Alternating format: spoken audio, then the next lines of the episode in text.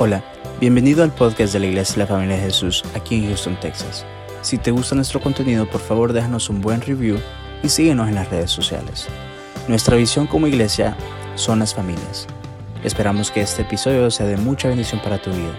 Somos tu familia. El Señor ponía hace días, la verdad, y estaba batallando si la daba o no la daba, es Dios da un hogar. Ese es el tema de esta noche. Dios da un hogar. ¿Por qué batallé mucho en hablar de esto? Porque es algo bastante personal eh, y bastante mm, cercano a mi corazón, por así decirlo.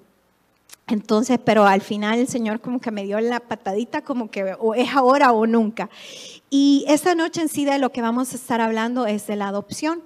Así que vamos a ver qué es lo que dice la Biblia en cuanto a la adopción. Vaya conmigo de primero a Santiago, capítulo 1, verso 27. Mientras mis hermanos buscan Santiago 1, verso 27, yo voy a leer de la nueva traducción viviente. Le quiero dar la bienvenida a las personas que nos están sintonizando en esta noche. Les prometo que este va a ser un tema en el que vamos a aprender, es un tema más como una enseñanza. Y así que se quede aquí con nosotros. Si tiene su cena, disfrútela. Si tiene su tecito ahí, quédese aquí con nosotros y busque ahí en Santiago 1.27, la nueva traducción viviente. Cuando lo tenga, me da un amén. Amén. Dice así, también está ahí arriba. Dice, la religión pura y verdadera a los ojos de Dios Padre consiste en ocuparse de los huérfanos y de las viudas en sus aflicciones y no dejar que el mundo te corrompa. Fíjese que vi diferentes traducciones. Fui a la Reina Valera, fui a la NBI, fui a la Biblia de las Américas y a la Dios habla hoy y también a la NTV. Y todas la primera palabra que tienen y la religión pura. Yo dije, qué raro. O sea, ¿por qué ocupar la palabra religión?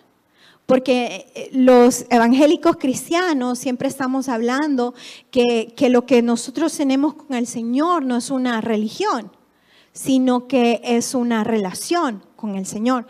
Porque la religión es la manera como que el hombre trata de relacionarse, por así decirlo, con Dios, pero de una manera como a mis propias fuerzas, con rituales o con cosas que yo voy a hacer esto y Dios me va a amar más o yo voy a hacer lo otro y voy a conseguir la salvación. Más o menos cuando usted piensa en religión, en eso piensa. Pero si usted va al, al lenguaje original, el griego, en realidad la palabra está mal traducida, según varios comentaristas. La palabra no debería de ser religión aquí sino que la palabra griega en sí, la traducción más cercana que nosotros tenemos en nuestro lenguaje actual, es adoración. ¿Ve cómo cambia ahí la cosa? Dice, entonces si ponemos la palabra adoración, dijera la adoración pura y verdadera.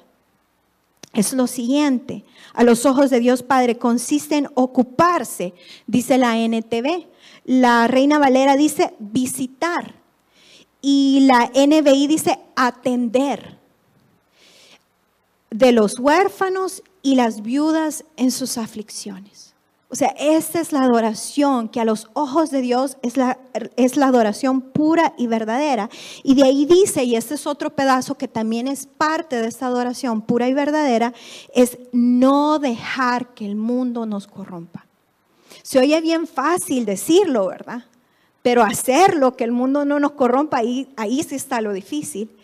Y, y, en sí esto es mantener nuestro corazón puro, mantener nuestro corazón puro. Y usted me va a decir, hermana Moni, pero esto de la adopción como que yo no lo entiendo o como que no va conmigo. O tal vez ese es su llamado, hermana Moni, pero lo de la adopción no tiene nada que ver conmigo. Le cuento una cosa, fíjese que los hispanos somos gente que adopta seguido. Mire, hay varias gente que yo conozco que quienes los han criado han sido sus abuelos. ¿Qué es eso? Una adopción. Tal vez no una adopción legal donde se firmaron papeles y todo eso, pero por muchísimo tiempo quien cuidó de ustedes allá en su país fueron sus abuelos. o tal vez un tío o una tía, o tal vez en su casa usted estaba chiquito o chiquita y, de la nada llegó un primo que usted ni conocía o una primita que usted ni conocía y, se crió a la parte de usted. Yo he escuchado tanta gente que dice, ella es mi prima, pero yo me crié con ella y la veo como una hermana. Entonces, esto es adopción. Tal vez no hay papeles legales ni nada de eso, pero en realidad sus padres han acogido, eh, han, sido padres, por así decirlo, de esta persona. O usted, alguien la acogió o alguien lo acogió. Eh, y quiero leerles unas estadísticas un poco alarmantes. Fíjese que en Colorado, esta semana, estaba eh, que se pasaba y no se pasaba una, ley que se llama House Bill 1279. El Bill 1279 se le conoce mejor como aborto extremo. ¿Y qué es el aborto extremo? El aborto extremo dice que usted puede matar a un bebé siempre y cuando esté en el vientre de su mamá a las 40 semanas. 40 semanas es término completo. O sea, es decir, un bebé de nueve meses. Si el bebé todavía está dentro de la mamá, este bebé puede, de acuerdo con esta ley, lo haría legal hacer un aborto todavía a las 40, a las 40 semanas. También otra cosa es que si el bebé, mientras está haciendo el aborto, si el bebé sale y nace, y nace, sí, nace o sale con vida, este, esta ley protege al doctor a que no le dé primeros auxilios.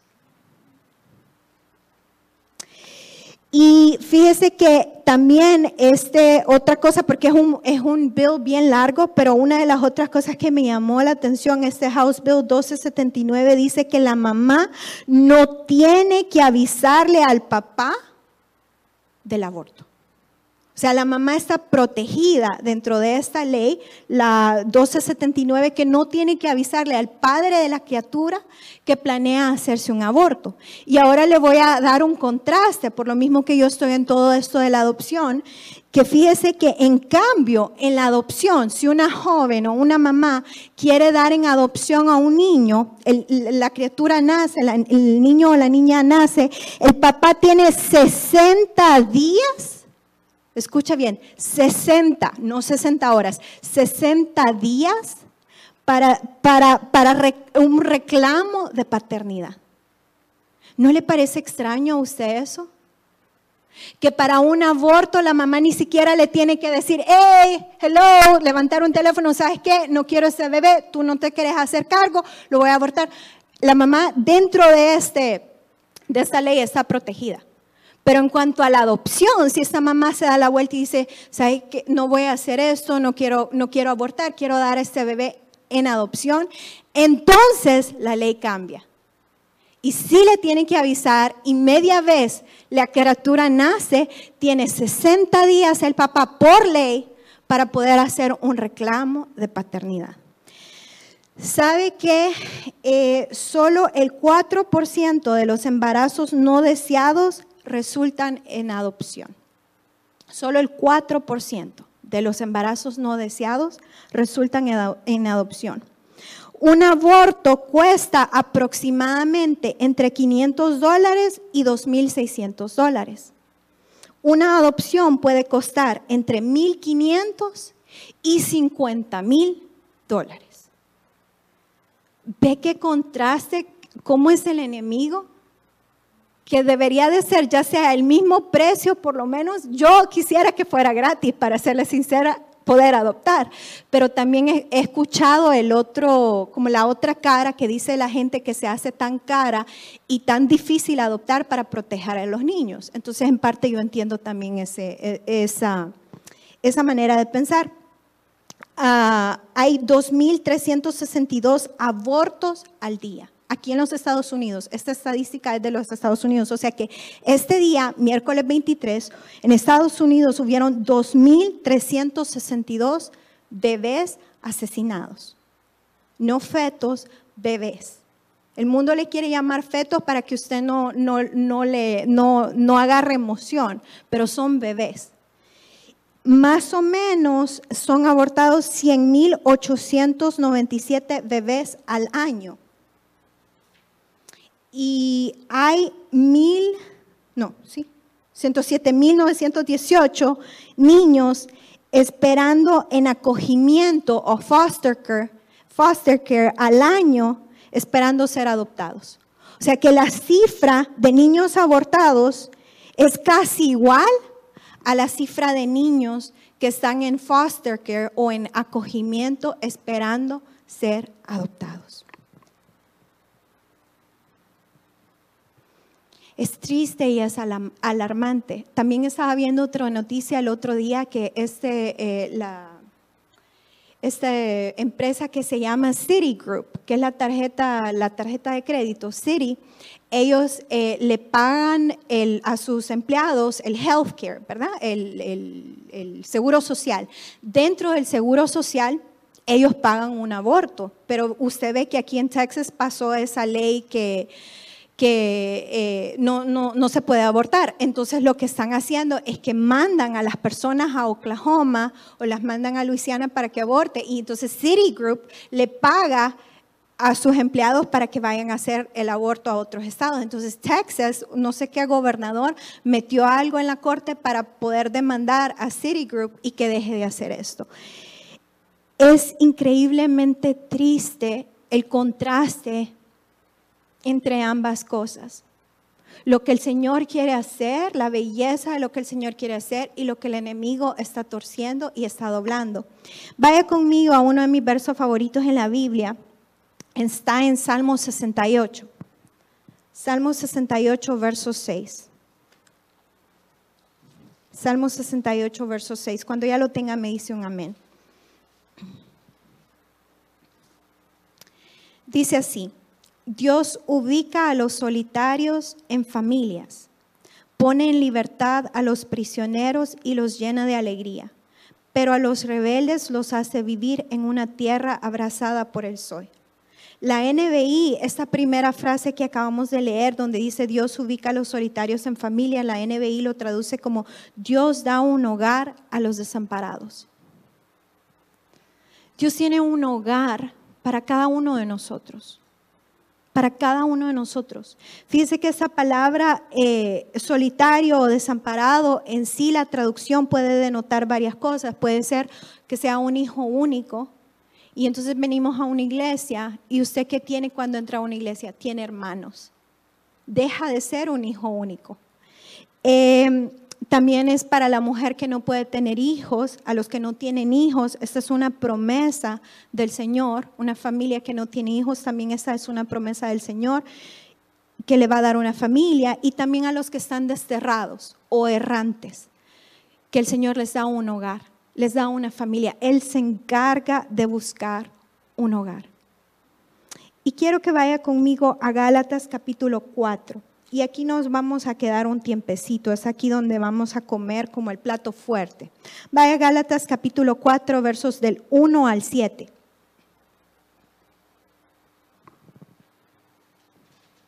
Cuando ya lo tenga, me dice amén.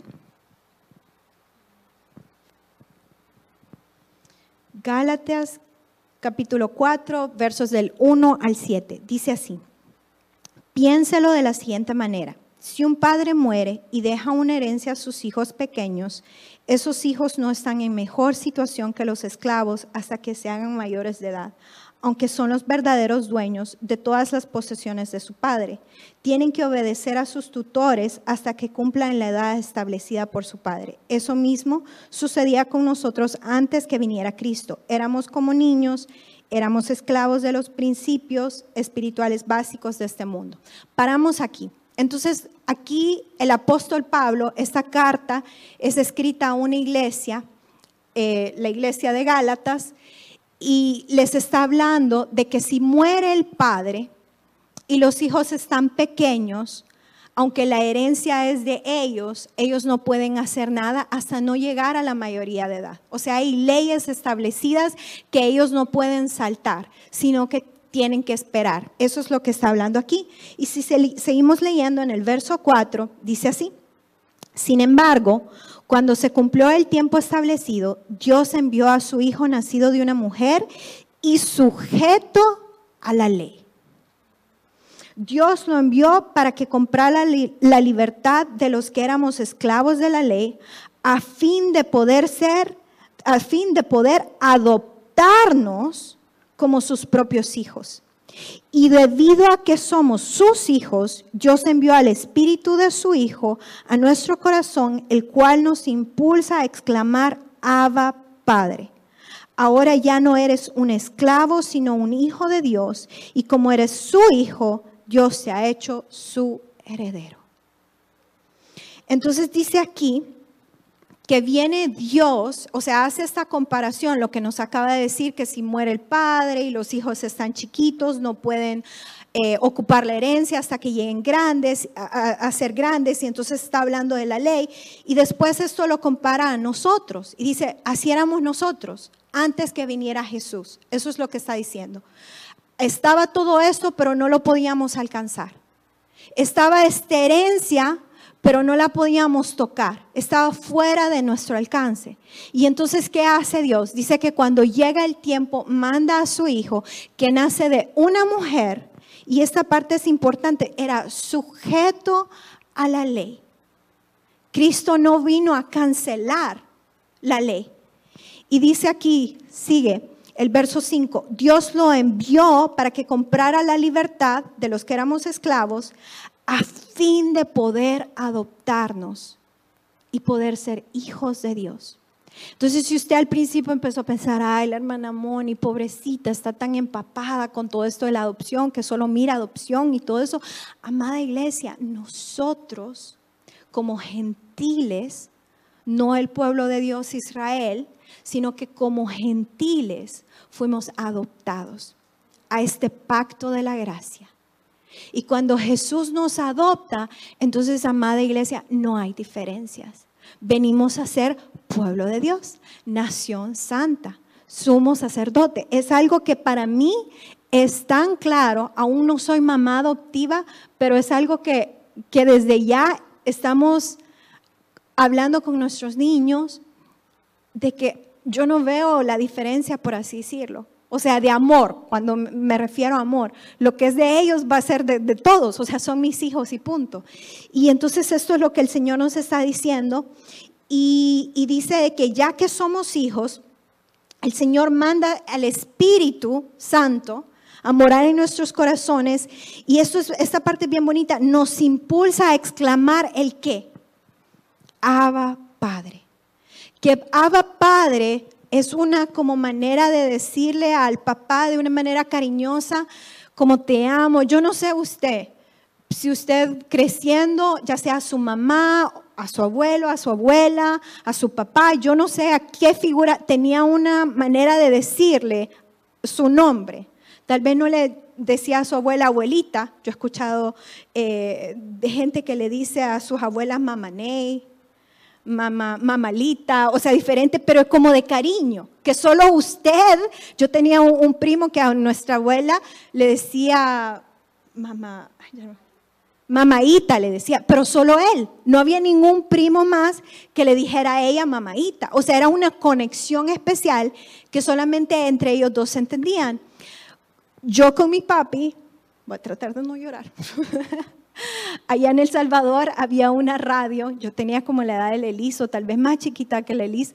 Eh, mi mami trabajaba y ella era vendedora. Entonces ella pasaba, yo pasaba y ella pasaba en el carro casi todo el día. Todo el día andábamos manejando, visitando clientes, llevando mercadería, o si no íbamos a visitar clientes porque le debían dinero. Entonces todo el día iba la radio puesta. Y entonces usted ha visto que las radios tienen como su canto o su logo, por así decirlo. Pues había una radio que era una radio romántica. Y entonces no me acuerdo muy bien el nombre de la radio, pero me acuerdo que decían el nombre de la radio y después decía Estéreo Amor. Y entonces yo pasaba oyendo esta radio de chiquita, Estéreo Amor, todo el día. Y entonces cuando yo llegaba en la noche a la casa, que ya todos estábamos comiendo y todo, yo abrazaba a mi papi y le decía, papiro, estéreo, amor. Porque yo había, o sea, para mí, eh, y más las niñas que ven a sus papás como que es el príncipe azul, el hombre más guapo de esta tierra, y con él me voy a casar y vamos a ser felices todos los días de la vida. Es esa edad tan bonita que tienen las niñas que también los niños lo viven con su mamá. Entonces, eh, pero era algo que solo yo se lo decía a mi papi que si había una gran, un gran puño de niños en un colegio o algo así, si yo gritaba papiro estéreo amor, mi papi sabía exactamente la chinita que le había gritado eso y exactamente mi ubicación literal.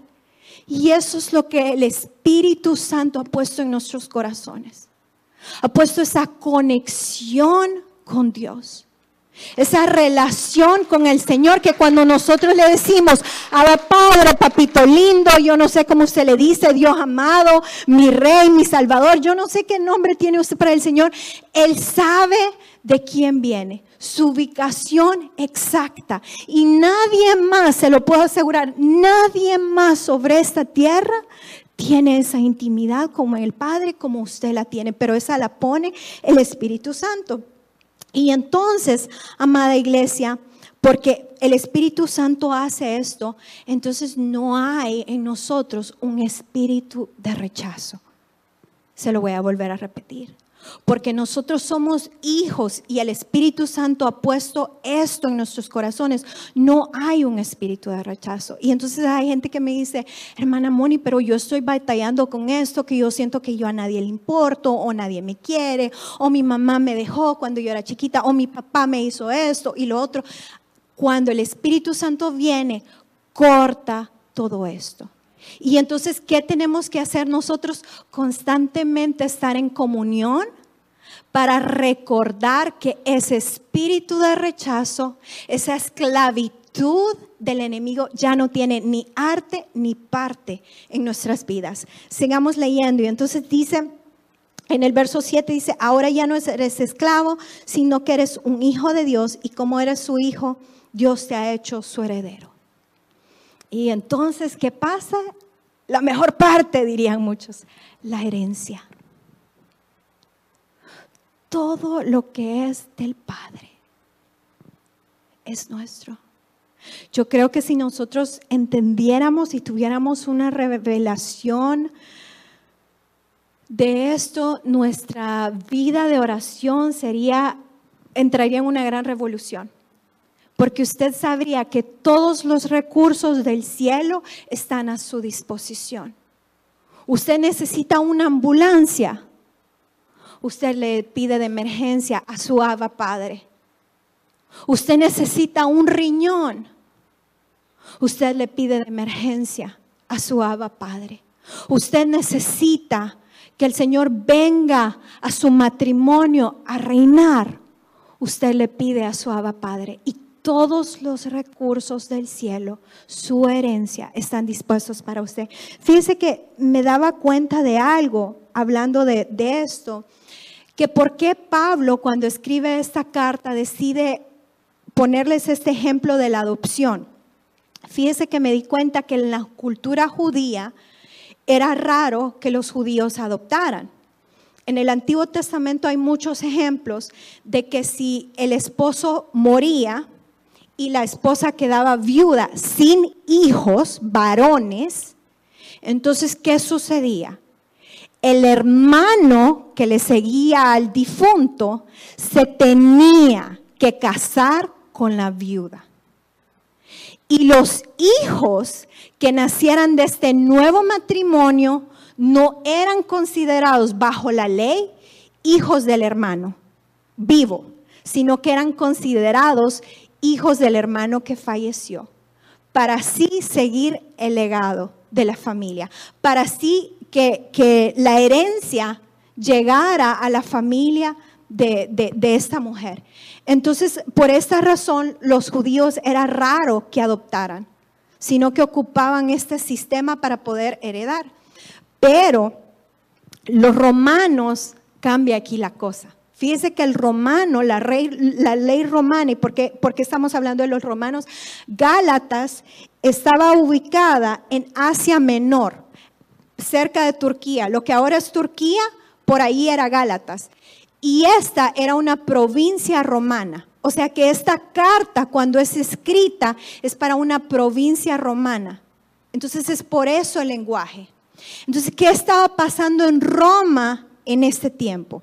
Estaban pasando dos cosas, le cuento. La primera es que si alguien quería dejar una herencia y por alguna razón, un ejemplo, solo tenía hijos varones y quiero decir, solo tenía niñas y quería dejarle su herencia a un varón, pero no tenía varones, este como ciudadano romano podía adoptar, no importaba la edad del otro varón, no importaba que fueran familia o no, podía adoptar a cualquier hombre que él pensara que iba a ser bien de su herencia, lo adoptaba y le dejaba toda su herencia. Eso era lo que estaba pasando en Roma en este tiempo. Entonces es por eso que cuando esta carta es escrita, si era un romano el que le estaba escuchando, entendía 100% lo que era la adopción porque lo estaban viviendo. Y la segunda cosa que estaba pasando en Roma en este tiempo es que se estaban matando bebés por derecha y por izquierda. Si, si había nacido una niña, lo que le decían es que la dejaban expuesta, en inglés se llama exposure, la dejaban expuesta a los elementos, o sea, recién nacida la iban a dejar a donde fuera, hubiera lluvia, hubiera calor, hubiera frío, los animales, si había nacido con alguna deformidad, lo dejaban expuesto, si había sido de una infidelidad, eh, para poder esconder, dejaban al bebé expuesto. Y lo que la iglesia primitiva cristiana estaba haciendo en este tiempo es que el, ministerio de la iglesia en este tiempo era ir a andar recogiendo a todos estos bebés. Bien sabía la iglesia dónde escogían para irlos a dejar y los recogían y los adoptaban. Entonces, amada iglesia, esto es algo que, viene sucediendo por los siglos de los siglos, por así decirlo. Es un ministerio que el Señor le dejó a la iglesia. Y usted me puede decir, hermana Moni, qué bonito es hablarlo, pero el apóstol Pablo no lo vivía. Fíjese que esta noche pude haber escogido hablar de otra historia de adopción muy conocida. La historia de Moisés, por ejemplo, con la hija del faraón, todos sabemos qué es lo que pasa ahí y otras situaciones similares de adopción, porque la Biblia habla de la adopción. Y le quiero mostrar que el apóstol Pablo sí sabía de lo que estaba hablando. Vaya conmigo a la primera carta de Timoteo, el capítulo 1, versos del 1 al 2. Primera de Timoteo, el capítulo 1, versos del 1 al 2. Dice así lo siguiente. Yo, Pablo, apóstol de Cristo Jesús, nombrado por mandato de Dios, nuestro Salvador, y de Cristo Jesús, quien nos da esperanza, le escribo esta carta a quién? A Timoteo, mi verdadero hijo en la fe. Ese no era su hijo de sangre. Timoteo no había tenido un hijo de, eh, quiero decir Pablo, perdón, no había tenido, el apóstol Pablo no había tenido un hijo de sangre, pero había adoptado a Timoteo y lo llama su verdadero hijo en la fe. Que Dios Padre y Cristo Jesús nuestro Señor te den gracia, misericordia y paz. Fíjese que la mamá de Timoteo era judía y el papá de Timoteo era griego. Vamos a leer más adelante otra carta que también Pablo le escribe a Timoteo y solo menciona la fe de su abuela Loida y de su madre Eunice. Pero nunca se menciona al papá de Timoteo. ¿Por qué? No se sabe a ciencia cierta. No se sabe si el papá de Timoteo falleció, no se sabe si el papá de Timoteo lo abandonó, o no se sabe simplemente si el papá de Timoteo estaba ahí, pero no estaba. Pero lo que sí se sabe es que la fe de su abuela y la fe de su mamá fueron lo que impulsaron y levantaron a un hombre como Timoteo. Y que Pablo decide abrazar, acoger y mentorear a Timoteo. Es por eso que hoy tenemos a, a, un hombre como él. Fíjese que otra cosa que me llamaba la atención, que el nombre Timoteo es un nombre griego. Usted recuerda que los papás de Timoteo, su mamá era judía y su papá era griego. El nombre Timoteo originalmente es griego y significa aquel que siente amor y adoración por Dios. Yo creo que esto fue como una manera de la mamá de Timoteo, no solo profetizar sobre la vida de su hijo, pero dejar las cosas bien en claras, porque el papá era griego. Y el papá con ese nombre iba a entender de lo que se trataba todo esto, que su hijo Timoteo iba a ser un hombre que sentía amor por Dios y adoración total por Dios. Vayamos ahora a segunda de Timoteo y aquí ya vamos terminando. A la segunda carta de Timoteo, el capítulo 1. Vamos a leer del verso 1 al 7 y del 13 al 14. Cuando ya lo tenga, me dice amén. Dice así, el verso 1, yo Pablo, elegido por la voluntad de Dios para ser apóstol de Cristo Jesús, escribo esta carta. Fui enviado para contarles a otros acerca de la vida que Él ha prometido mediante la fe de Cristo Jesús. Le escribo a Timoteo, mi querido hijo. Que Dios Padre y Cristo Jesús, nuestro Señor, te den gracia, misericordia y paz.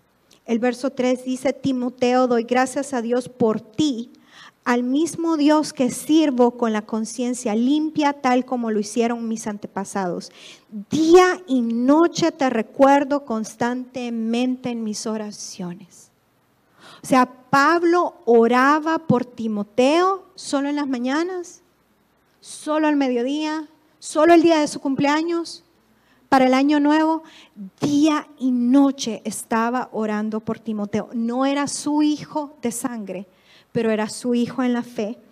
Dice el verso 4, tengo muchos deseos de volver a verte porque no me olvido de tus lágrimas cuando nos separamos y me llenaré de alegría cuando estemos juntos otra vez. El verso 5, me acuerdo de tu fe sincera, pues tú tienes la misma fe de la que primero estuvieron llenas tu abuela Loida y tu madre Unice, y sé que la fe sigue firme en ti. Por esta razón te recuerdo que avives el fuego del don espiritual que Dios te dio cuando qué? Cuando te impuse mis manos. Pues Dios no nos ha dado un espíritu de temor y timidez, sino de poder, amor y autodisciplina. Entonces, este Pablo adopta a Timoteo. No legalmente, porque creo que no habían papeles de adopción, pero se vuelve su mentor. Y a esto es lo que quiero llegar. ¿Usted a quién está mentoreando? Tal vez usted no va a adoptar, tal vez ese no es su llamado, el adoptar. Pero sí su llamado es de mentorear, de tener hijos en la fe. ¿Cuál es el nombre? No de su hijo de sangre, porque sé que hay muchos que están aquí que tienen hijos de sangre, pero ¿cómo se llama su hijo o su hija en la fe? Si no se le viene un nombre a la cabeza, pues el Señor en esta noche por eso lo trajo aquí. Para que usted adopte, busque a alguien que pueda usted, como decía Pablo, acordarse día y noche en sus oraciones, orar por esta persona y además de eso, imponer manos. Mire qué bonito la autoridad que le da como padre, como, como padre espiritual a Pablo, porque dice, y te pido que avives la llama, así como el día que yo impuse manos por ti. Yo perdí a mi papi, pero yo sé que ustedes perdieron a su pastor. Yo sé que muchos, si no todos los que estamos aquí, fuimos mentoreados por Él. Él impuso manos sobre nosotros. Y lo que el Señor en esta noche te quiere decir es que avives esa llama. Ha entrado un espíritu de desánimo ha entrado un espíritu de rechazo, de no pertenezco ahí, no me siento bien, es que el pastor me llamaba todos los días, el pastor me venía a visitar. Y como decía hace unos días el pastor Miguel en una reunión que teníamos, dice, pues ahora entre todos, entre todos nos vamos a cuidar, entre todos nos vamos a amar, entre todos nos vamos a servir, entre todos nos vamos a llamar. Ahora nos queda papá Miguel y nosotros sus ovejas. Papá Miguel, ya le gustó, ¿verdad? El nombre. y leemos esto, el verso 13, vaya conmigo al 13 y al 14, ya estamos terminando. Dice, aférrate al modelo de la sana enseñanza que aprendiste de mí un modelo formado por la fe y el amor que tienes en Cristo Jesús. Mediante el espíritu mediante el poder del Espíritu Santo quien vive en nosotros, guarda como sumo cuidado la preciosa verdad que se te confió. Es una gran responsabilidad mentorear a alguien. Porque aquí le está diciendo Pablo a Timoteo que dice el modelo o la enseñanza que aprendiste de quién? De Pablo. Ruby, alguien va a aprender de ti. Mi hermana Ale, alguien va a aprender de ti. Hermano Gilberto, hay ojitos puestos en usted que están aprendiendo de usted. Mi hermano José, hay gente que está aprendiendo de usted, hermana Yadi, mi hermano Melvin, hermana Sami, hermana More hay mujeres aprendiendo de usted. Pero la responsabilidad está que solos no podemos. Que el modelo a seguir es Cristo Jesús. Que si vamos a imponer manos sobre alguien, saber que no es yo, sino que es Cristo Jesús el que está obrando, el que está usando mis manos, el poder se está siendo derramado a través del Señor. Y dice, y me encanta esta parte, guarda con sumo cuidado la preciosa verdad que se te confió.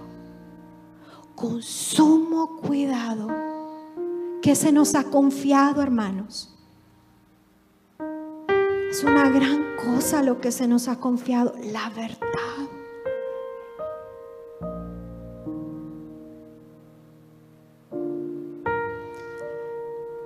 Tenemos que cuidarnos entre hermanos. Yo no sé usted, yo tengo tres, voy por cuatro, voy por más. Pero no sé si a usted le ha pasado que cuando sus hijos están peleando, sean chiquitos o sean grandes, su corazón de padre, por muy pequeño que sea el, el pleito, por ejemplo, los míos ahorita, gracias a Dios, se pelean por crayolas o porque yo quería ver tal programa y no me quieren dejar, o porque no me quieren ayudar, la más chiquita no le quieren ayudar a hacer la cama, todos en mi casa hacen su propia cama, hasta la más chiquita, pero ella anda buscando quién le ayuda. Entonces el pleito es que Caleb no le quiere ayudar ahorita, o sea, ella quisiera que le dice ya y Caleb fum, fum, fum, le ayuda a arreglar la cama. Esos son los pleitos. Pero cuando nuestros niños están peleando, cuando son adultos, yo sé que son otros pleitos, pleitos feos pero hace doler nuestro corazón, ¿sí? Ahora imagínese cómo se siente el Señor cuando estamos divididos, cuando nos estamos peleando. Pero qué bonito es ver cuando un hermanito, a mí me toca no solo ver a los míos, yo soy eh, maestra de escuela dominical, entonces convivo con todos sus niños.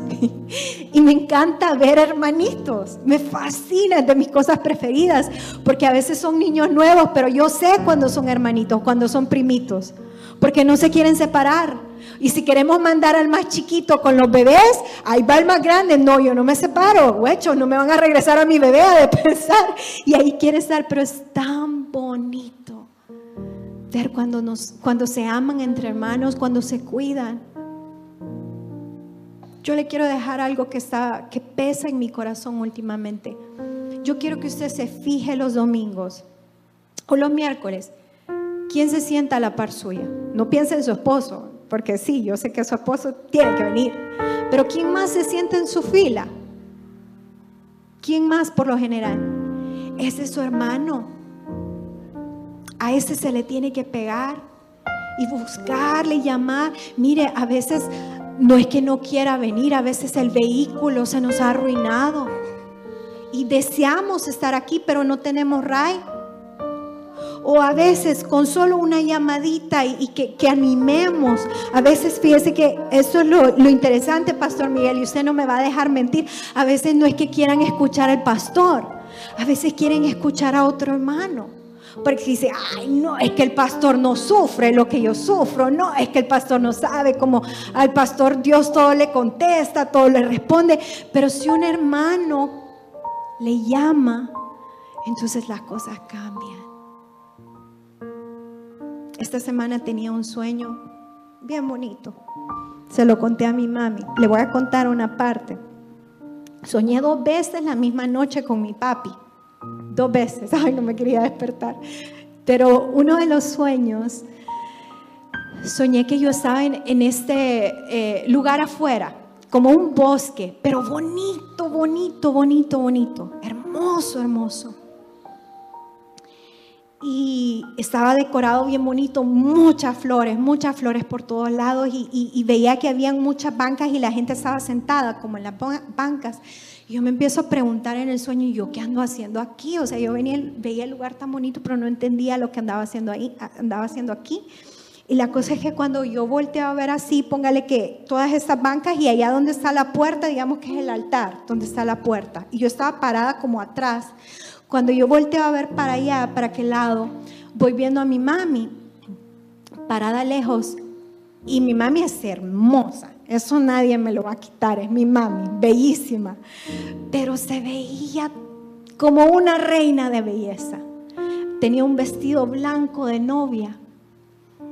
Y le describí exactamente cómo fue el vestido. Y empiezo a ver que empieza a caminar donde ella estaba hacia el altar. Y yo digo, bueno, ¿y esta? ¿Con quién se va a casar? Empieza a entrar la gran aflicción. Mi corazón, ¿a quién le voy a dar duro? Juro I have to tackle. y cuando voy, cuando voy viendo en el altar estaba mi papi. Vestido de blanco. Ay. Y sentí que el chacalele, como diría mi papi, que el corazón me hacía mil. Y en el momento pensé, ah, están renovando votos fue lo primero que se me imaginó, pero cuando mi mami llega y se para enfrente de mi papi, veo que hay alguien detrás de ellos que como que va a oficiar la ceremonia, por así decirlo. Y no escucho la pregunta que le hacen a mi mami. Empiezo a ver varias gente que conozco y no escucho la pregunta que le hacen a mi mami, pero sí escucho su respuesta. Y la respuesta que mi mami le da, le dice, lo que hice lo hice por el legado, por el legado de mi esposo. Y entonces después el sueño cambia y estamos en una gran fiesta.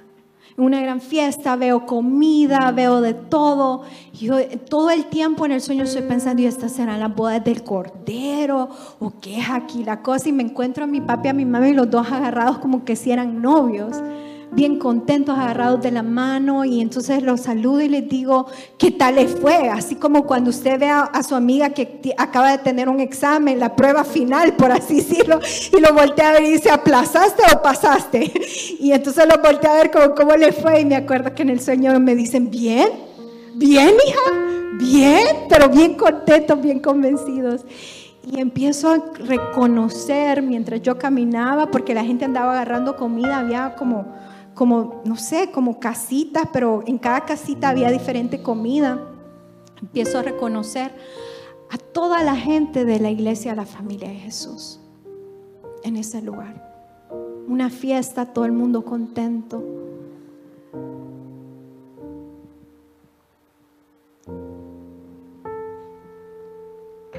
Dios ubica a los solitarios en familias pone en libertad a los prisioneros y los llena de qué? De alegría. Amada iglesia, tú ya no estás solo. Si viniste a la familia de Jesús, ya tienes familia. El Señor te ha dado un hogar. Yo le pertenezco a usted como hermana. Yo le pertenezco a usted como hermana. Y el Señor entonces va a llenar esta casa con alegría. Va a traer libertad. Así que quiero que cierre sus ojos ahí donde está. Vamos a orar juntos.